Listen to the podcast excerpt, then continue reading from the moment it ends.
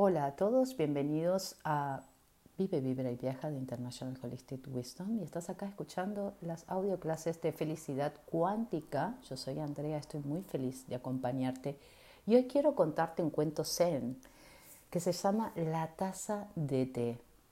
Es una historia muy conocida de Nanin, un maestro japonés que vivió en la era de Meiji y lo que sucedió es con un profesor universitario que fue a visitarlo, intrigado por la afluencia de jóvenes que acudían al jardín de este maestro.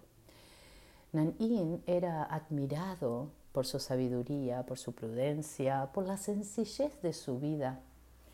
Aceptaba en silencio que algunos se sentaran con él al caer de la tarde. Este prestigioso profesor se hizo anunciar con antelación, haciendo saber que no disponía de mucho tiempo, pues tenía que regresar a sus tareas en la universidad. Así que cuando llegó, saludó al maestro Nanin y sin más preámbulos le preguntó por el Zen. Nanin le ofreció el té y se lo sirvió con toda la calma del mundo. Y aunque la taza del visitante ya estaba llena, el maestro siguió virtiendo el té. El profesor vio que el té se empezaba a derramar y ya no pudo contenerse, entonces le dijo, pero ¿no se da cuenta de que está completamente llena? Ya no cabe ni una gota más. Al igual que esta taza, respondió el gran sabio Naín, sin perder la compostura ni abandonar su amable sonrisa, continuó, al igual que esta taza, Usted está lleno de sus opiniones e ideas. ¿Y cómo podría mostrarle lo que es el camino zen si primero no vacía su taza? Aireado, el profesor se levantó con una mera inclinación de cabeza y se despidió sin decir una palabra.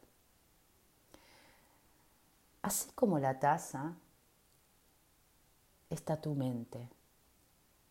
Tú debes vaciar esa taza, ¿sabes? Debes eliminar todos aquellos pensamientos tóxicos que hasta el día de hoy solo han ocupado tu mente para impedirte amarte y ser feliz. Hay un hermoso libro que se llama Quitando las capas de la cebolla, que es sobre la terapia gestáltica. Se menciona mucho de las creencias que alimentamos diariamente y que resultan ser realmente un veneno letal para poder autorrealizarnos y avanzar hacia el sentido de nuestra vida.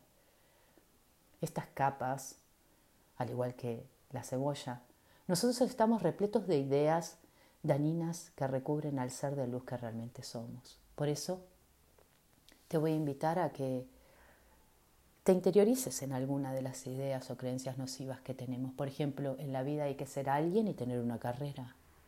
Debemos lograr que los demás nos quieran y nos acepten. Vivimos pendiente de la opinión ajena. Soy lo que tengo, lo que logro, los demás son responsables de mis emociones. No debo decepcionar a mis padres. Me apego a las cosas. El dinero me ofrece éxito, felicidad y seguridad. Solo soy mi cuerpo y mi mente.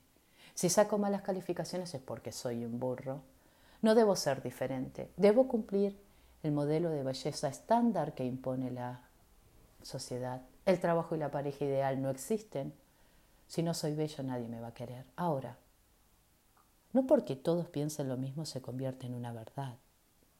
Dichas estructuras repetidas de pensamientos nos hacen vivir como si fuéramos un ratón dando vuelta y más vuelta en esa ruedita, sin encontrar salida y haciendo todos los días lo mismo sin llegar a ningún lado. Es por eso que resulta fundamental en el camino de la felicidad cuántica que se eliminen todo tipo de bloqueos que sientes, que tienes, y que reconozcas que debes tomar un nuevo camino porque el que estás tomando ahora no es beneficioso. Necesitas recuperar tu frescura, la que proviene de tu yo radiante e infinito, y cuando te sientas fresco, pensamientos ilimitados van a empezar a llegar a vos para que puedas cumplir tus sueños.